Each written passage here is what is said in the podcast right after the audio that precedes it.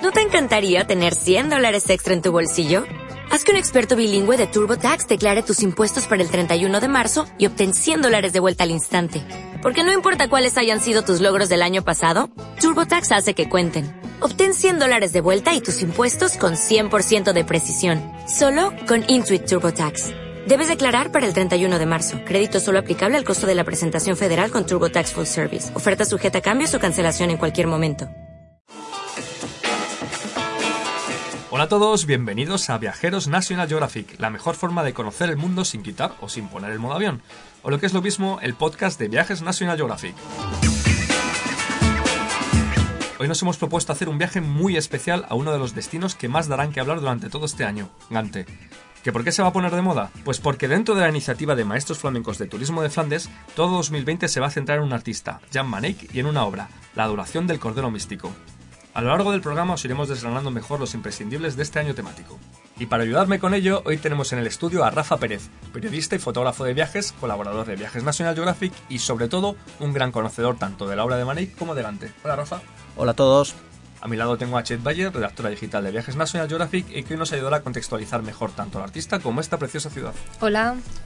Y por último, y no por ello menos importante, yo soy Javier Zori del Amo, director digital de Viajes National Geographic, y hoy, con la colaboración de Turismo de Flandes, hemos venido a hablar de Gante.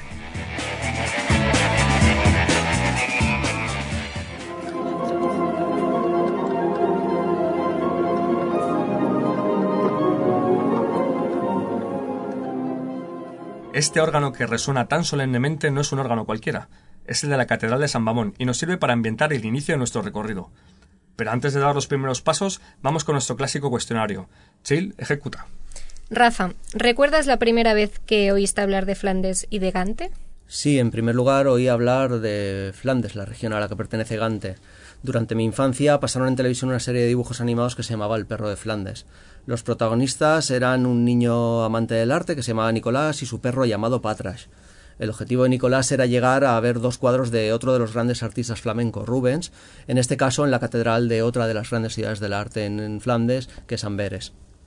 Luego más tarde, sobre Gante específicamente, recuerdo una anécdota de un profesor de historia que nos contó que Carlos V había nacido en esa ciudad. Su madre, Juana la Loca, pensó que sufría una mala digestión porque estaban en una gran fiesta en el palacio de Princehof, pero en realidad se había puesto de parto. Así que dicen que uno de los emperadores o monarcas, según para quién, más influyentes de la historia, pudo haber nacido en un retrete. Eso está más la anécdota, ¿no? Yo, me puedo imaginar por qué te quedaste con, la anécdota, con el recuerdo. Sí, hombre, claro, mencionaba el palacio de Princehof. Ah, por supuesto, era por eso. ¿Recuerdas cuál fue la primera impresión que tuviste cuando llegaste a esta ciudad? Sí, me llamó mucho la atención lo bien iluminada que estaba. De hecho, Gante ha recibido un importante premio por esa iluminación nocturna. Creo además que lo otorgaba Philips, que algo de luces sabe. Eh, la imagen de la ciudad desde el puente de San Miguel es espectacular al caer la noche, tanto hacia el lado de la iglesia de San Babón, donde podemos ver también la catedral, y la torre Belfort, que es uno de los campanarios patrimonio de la humanidad, como hacia los muelles Grasley y Corenley, que son los muelles de los gremios de los herboristas y de los graneros. Y entre todos estos monumentos y espacios, ¿cuál te ha quedado? ¿Qué es tu espinita clavada que tienes de Gante? Pues mi espinta clavada más que un monumento es el hecho de no haber podido hacer fotos de la adoración del Cordero Místico, porque está prohibido.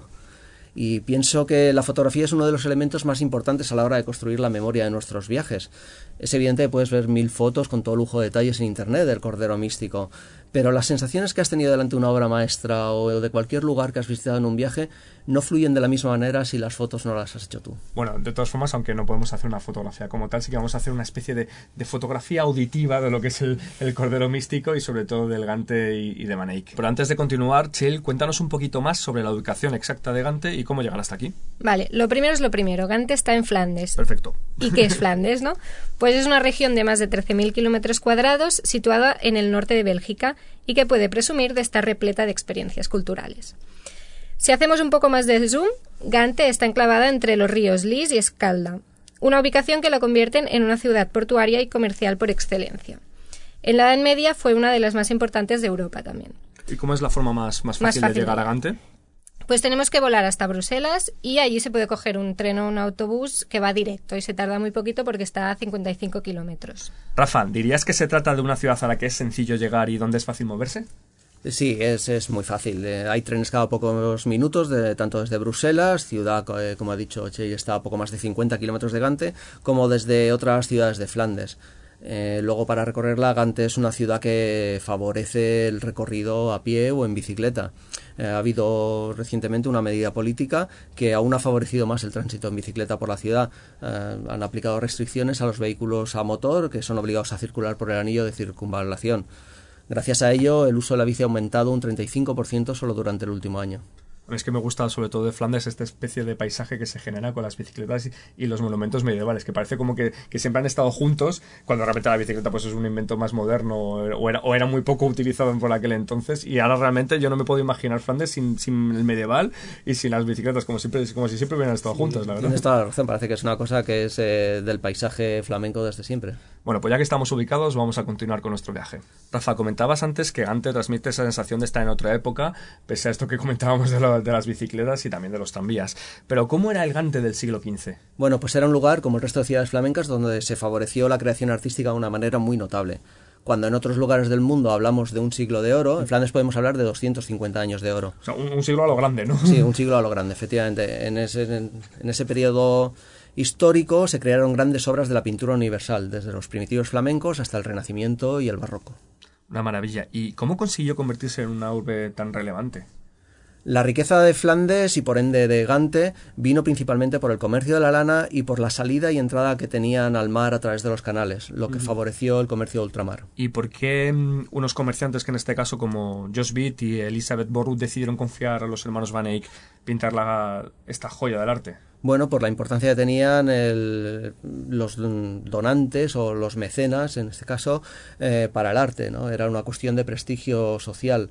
Eran comerciantes muy acaudalados, eh, este Josh Beat y, su esposa Isabel, con un gusto refinado por el arte, seguramente, y encargar una gran obra era una cosa de prestigio para, para estos. Eh, un poco como estatus, estatus social, ¿no? como decir, oye, yo le voy a devolver un poco a la ciudad, como hacen ahora mismo con las fundaciones, ¿no? Devolver un poco o, de, o dejar claro que realmente son son, importantes y encima tienen un gusto, ¿no? Eso es, además seguramente eran eh, profundamente religiosos y, y, el exponer un cuadro de estas características, que al final es una Biblia pintada, porque hay que recordar que la mayoría de la gente era analfabeta y, y la Biblia les entraba a través de estas imágenes tan, tan icónicas, pues, eh, pues el, que ellos se relacionaran con una obra de esta envergadura, pues eh, sin duda les aportó mucho prestigio. Y esta relación no se basa solamente en que yo me sepa los nombres de los donantes o que tú te lo sepas, sino también porque están en la obra, ¿no? Sí, sí, claro, como benefactores, pues Van Eyck decidió incluirlos uno a un lado del cuadro y otro al otro en, la propia obra. Así que nada, si vais a Gante ya sabéis que una de las cosas que tenéis que hacer al ver el cuadro es encontrar esos donantes. Eso es. Ya tenemos claro que la Gante del siglo XV era una ciudad comerciante muy importante por, por donde corría tanto el dinero como la creatividad. Ahora vamos a centrarnos un poquito en Van Chill, ¿por qué fue tan importante Jan Van Mira, os voy a dar dos titulares. Por un lado, el primero es que fue uno de los grandes maestros de la pintura flamenca, porque Van Eyck encabezó la revolución pictórica de los Países Bajos de inicios del siglo XV. Cuida un momento, una aclaración antes de que nadie se vuelva loco, los Países Bajos del siglo XV. Exacto, sí, sí. ¿Y, el segundo titular? El segundo titular es que se podía considerar como el Picasso de la época. ¿Por qué?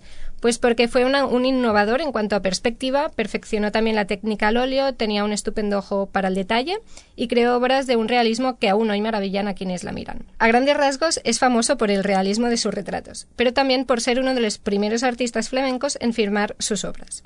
En conclusión, llevó a otro nivel la pintura. Y como bien hemos dicho, una de las obras famosas de Van Eyck es la Adoración del Cordero Místico, que realizó para la Catedral de San Babón junto a su hermano.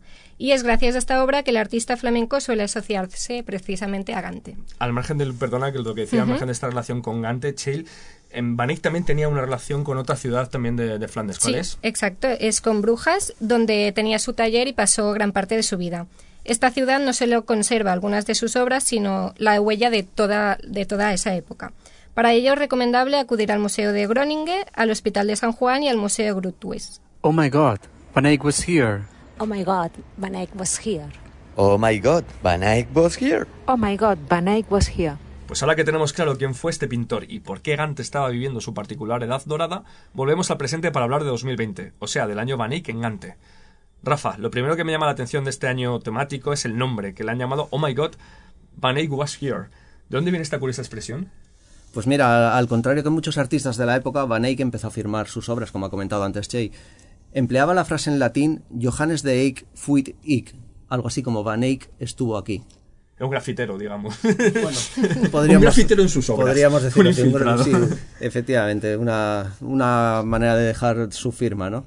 Pero es por eso que no firmase con, simplemente con su nombre, simplemente poniendo que Van Eyck estuvo, Estuvo aquí, sí, pero no solo eso, sino que también utilizó en el marco de algunas de sus pinturas la frase als ich kann, que se puede traducir como hago lo que puedo. O sea, que quedaba un poco claro en plan de a, a mí que me registren, ¿no? Yo estuve aquí y hice lo que Dice, pude, ¿no? hasta, hasta aquí he llegado. Oye, al margen de esta curiosa denominación, Rafa, vamos a hacer un repaso de las citas imprescindibles de este año Van Eyck. Y la primera es una exposición que va a empezar dentro de muy poquito, que es eh, Van Eyck, una revolución óptica. ¿Qué nos puedes contar de esta cita? Pues que yo haría todo lo posible por viajar a Gante entre el 1 de febrero y el 30 de abril de este año. Solo se han conservado 23 obras de Van Eyck. En esta exposición que tendrá lugar en el Museo de Bellas Artes de Gante se podrán ver la mitad de ellas gracias a la cesión de varios museos. A mí me llama mucho la atención que un artista con tanta importancia en la historia haya tenido tantas pocas horas, ¿verdad? Sí, eh, pues algunas se perdieron, eh, otras eh, quedarían destruidas, supongo, con el paso del tiempo y, y solo hemos- hemos- se han podido conservar pues eh, 23 Por lo obras. tanto, es una cita prácticamente imprescindible para ya no solamente para cualquier amante de la pintura flamenca, sino para cualquier Pintura amante del arte, en te diría para cualquier amante de la belleza. Es un hito histórico, realmente. Sí, sí lo es. Tenemos más exposiciones, ¿no? Sí, eh, la exposición llamada Kleurik, los colores de Van Eyck en el diseño. Aquí vamos a poder ver la obra de diseñadores de todo el mundo de varias disciplinas, como la moda, la arquitectura o el diseño gráfico, que han creado obras inspirados por los siete colores que más utilizó Van Eyck en sus obras. Eh, tendrá lugar en el Museo del Diseño del 13 de marzo al 6 de septiembre. Hay una cosa que me ha gustado mucho durante, porque estamos en el año 2020, es como el tercer año de los años dedicados al maestro flamenco. Una de las cosas de esta iniciativa de Turismo de Frondes que a mí me ha parecido fascinante y que, y que se lo han, lo han hecho con, con Rubens, con, con, con Brickel y en este caso también con Manet, que es esa conexión, ¿verdad?, entre ambos tiempos, ¿no?, entre el pasado y el presente, que me parece que, que en esta exposición se va a ver muy claro. Es decir, no estamos hablando de que era un pintor que influenció en su momento, sino un pintor que cuya vigencia todavía está en creadores de, de la actualidad, como es en este caso del diseño. Y perdón por este apunte, pero seguimos No, con... no, no, es que además creo que es la manera más correcta de hacer divulgación tanto del pasado histórico como del artístico, eh, relacionando y conectando con nuestra época actual todas, todas estas obras. Es importante que esto lo comentaban precisamente el director de la Oficina de Turismo de Flandes en España en una presentación, hablaba de, de la sostenibilidad intelectual. Es decir, no solamente tenemos que viajar para y respetar el medio ambiente y respetar eh, los lugares en los que estamos solamente de una forma superficial, sino también empaparnos de su cultura. Y me parece que iniciativas como esta son muy importantes para también para que gente a la que no le pueda apasionar, puede que al priori no le apasione el arte flamenco o el arte de los primitivos flamencos, se enamore de, de ellos a través de, de, en este caso, pues del diseño, que parece como que son como cosas que están muy lejanas, pero que realmente están mucho más cercanas. Cierro el paréntesis y continuamos un poquito con, con todas estas citas, porque realmente no solo va exposiciones, también va a haber también mucha, mucho disfrute a pie de calle, ¿no? Sí, bueno, por supuesto, un guiño a la tecnología que no puede faltar. En la iglesia de San Nicolás, del 1 de marzo al 31 de octubre, va a haber una reinterpretación del retablo de Gante mediante una proyección de 30 minutos de duración en la que van a utilizar el videomapping, el arte multimedia y la música. Impresionante.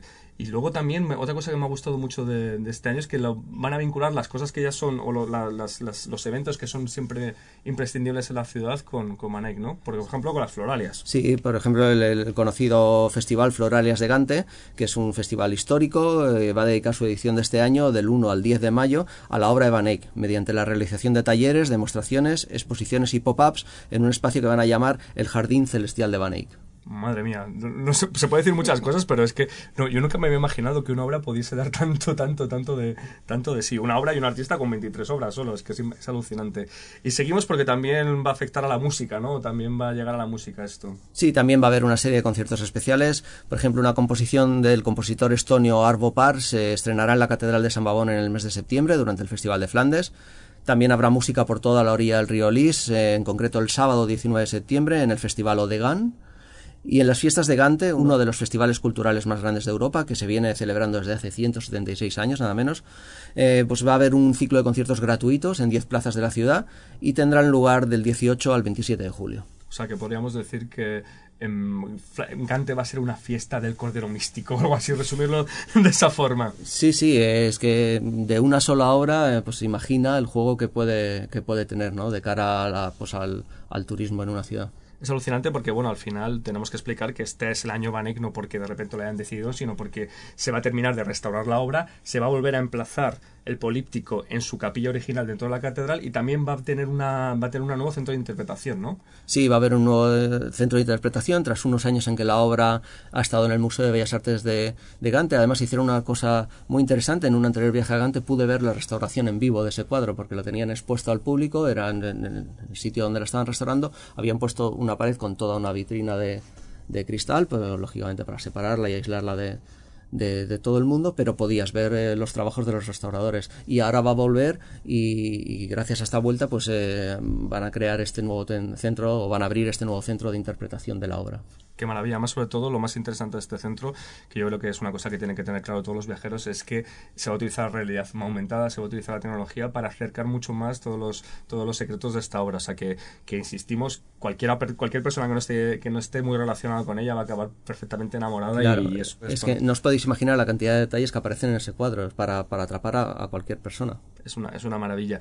Y por último, eh, yo creo que de las cosas que, que, que se van a realizar, hablo aquí a título personal, una de las que más me llama la atención es un tour con los siete sentidos. Porque yo estoy un poco, estoy un poco mal en esto de ciencias naturales, pero tenemos cinco sentidos. ¿Qué es esto del tour de los siete sentidos por Gante? Bueno, en, el, en este tour de los siete sentidos nos invitan a utilizar dos más, que serían el sexto sentido, por supuesto, y luego el movimiento. Entonces es un recorrido que vamos a poder contratar desde el 30 de abril al 31 de octubre y mediante diferentes experiencias sensoriales nos van a llevar a conocer lugares inspirados en el cordero místico y vinculados al arte urbano o la poesía, entre otras disciplinas. Además, podemos acabar esta visita en la tienda Van Eyck, en la que más de 70 artesanos de Gante han diseñado obras relacionadas con el cordero místico. Y también, si nos gusta la cerveza, es imperdonable ir a Flandes y no probar la cerveza, eh, podemos pedir una cerveza Triple Vine Eyck, elaborada con 28 de las hierbas que aparecen en el políptico. Eh, yo la he probado y tengo que decir que está muy buena, está muy sabrosa además no tiene, o sea, es que no, no, tiene, no tiene excusa. Yo creo que le va a gustar a todo tipo de cervecero del mundo. Sí, claro, y, y lo que te comentaba hace un momento sobre los mil detalles que aparecen en este cuadro, estás hablando de 28 hierbas perfectamente reconocibles que aparecen en el cuadro de Van Eyck. En el fondo, Vanig lo que quería es que le hicieran una cerveza. Sí, yo creo que iba por ahí la cosa. De todas formas, todos estos eventos de los que nos está hablando Rafa y que nos ha recomendado los podéis encontrar en la web de Visit Gante y también en la de maestrosflamencos.com. Vamos a seguir con una de esas secciones que prometen meternos en un lío, sobre todo con los colaboradores, porque tengo que decir que la última vez que Rafa vino al programa acertó todas, pero es que hoy, como has acertado todas, hemos dicho, vamos a hacerte un diccionario flamenco o, o de Gante ad hoc muchísimo más largo para ver si aciertas todas. De verdad que si aciertas todas, te damos un premio. No un cuadro de Van Eyck porque están muy cotizados, pero casi. Bueno, a lo mejor un cuadro de Van Eyck estaría bien, ¿no? Bueno, vamos a hacer, vamos a mover todo lo posible e incluso vamos a encargárselo a su fantasma porque no se, no se me ocurriría la forma de hacerlo. Así que nada, antes de meternos en un problema y a empezar a hacer la ouija, Chael comienza con las palabras Vale. con las que vamos a retar a Rafa. La primera, Empezamos con un poco de historia. Boudewijn I van Vlaanderen. Pues eh, si fue el primero, seguramente tuvo que ser el fundador de la ciudad, ¿no? Sí, se que no me con... lo puedo creer. o sea, es, que, es que de verdad, o sea, se la habíamos puesto específicamente para que fallara y la ha acertado. Bueno, perdón, sigo, seguimos. Sí, bueno, vamos a explicar un poco. Fue fundada en el siglo IX, cuando Balduino I de Flandes, también conocido como Balduino Brazo de Hierro, levantó un castillo para proteger las abadías de San Pedro y de San Babón de los vikingos. Seguimos con la siguiente. Seguimos con Gravenstein. Gravenstein es el castillo de los condes, un Muy castillo eh, de origen medieval, creo, y, y que conserva muy bien toda su estructura de defensa. Está en el centro de la ciudad, además. Vale, muy bien. Patershol. Sí, el Patershol, ese, este es un barrio de los eh, que podríamos llamar trendy ahora. Es un barrio de casas bajas, eh, lleno de restaurantes, alguna buena chocolatería, un lugar muy recomendable para ir a cenar. 3 de 3, seguimos. Korenmarkt. Eh, Korenmar. Korenmar eh, es una de las plazas más importantes de, de la ciudad. Está junto a la, a la iglesia de San Nicolás eh, y la traducción literal sería la plaza, del- la plaza no, el mercado del maíz. Ahí donde se cuece todo, ¿no? Donde se cuece todo, sí, por las tardes está, es una plaza muy animada y además de esta iglesia de San Nicolás podemos ver el edificio de correos, por ejemplo. La siguiente, ya más gastronómica un poco.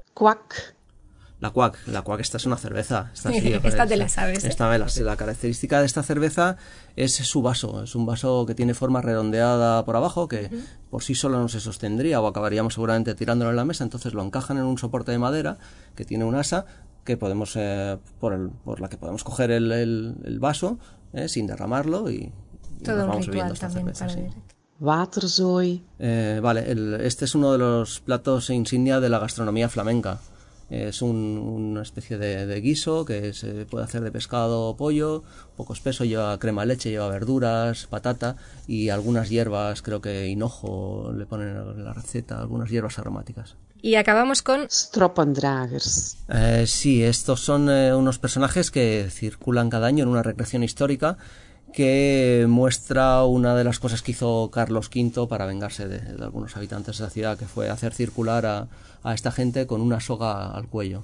Muy bien, Rafa. La verdad es que no hay forma de pillarte, porque este Stupid Dragons ya era complicado. Y vamos a ir poniéndole el broche final a este paseo por Gante con la guinda de todo programa, que es nuestro 3 al 1. O lo que es lo mismo, el momento en el que, Rafa, te tienes que mojar ordenándonos de menos a más las razones por las que ir a Gante en este 2020. Bueno, va a ser muy fácil. La primera sería el arte en general y el político de Van Eyck en particular. Hay que hacer una visita tanto al nuevo centro de visitantes de la catedral, que abrirá sus puertas a partir del mes de octubre, como al Museo de Bellas Artes, donde podemos ver obras de Rubens, del Bosco, de Magritte, entre otros.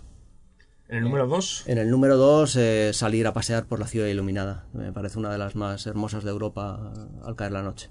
y en el número 1, En el número 1 hablamos de Flandes. Sería imperdonable volver sin probar el chocolate.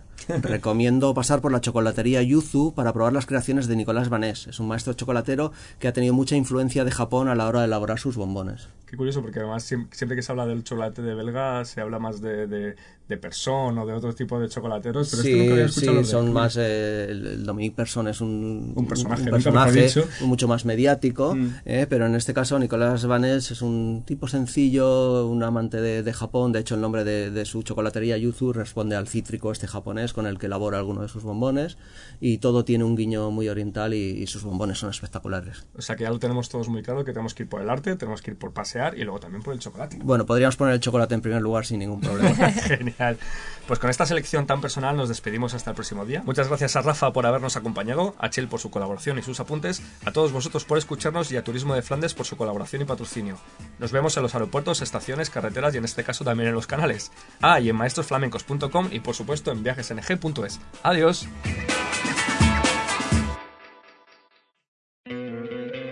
¿No te encantaría tener 100 dólares extra en tu bolsillo? Haz que un experto bilingüe de TurboTax declare tus impuestos para el 31 de marzo y obtén 100 dólares de vuelta al instante. Porque no importa cuáles hayan sido tus logros del año pasado, TurboTax hace que cuenten. Obtén 100 dólares de vuelta y tus impuestos con 100% de precisión. Solo con Intuit TurboTax. Debes declarar para el 31 de marzo. Crédito solo aplicable al costo de la presentación federal con TurboTax Full Service. Oferta sujeta a cambios o cancelación en cualquier momento.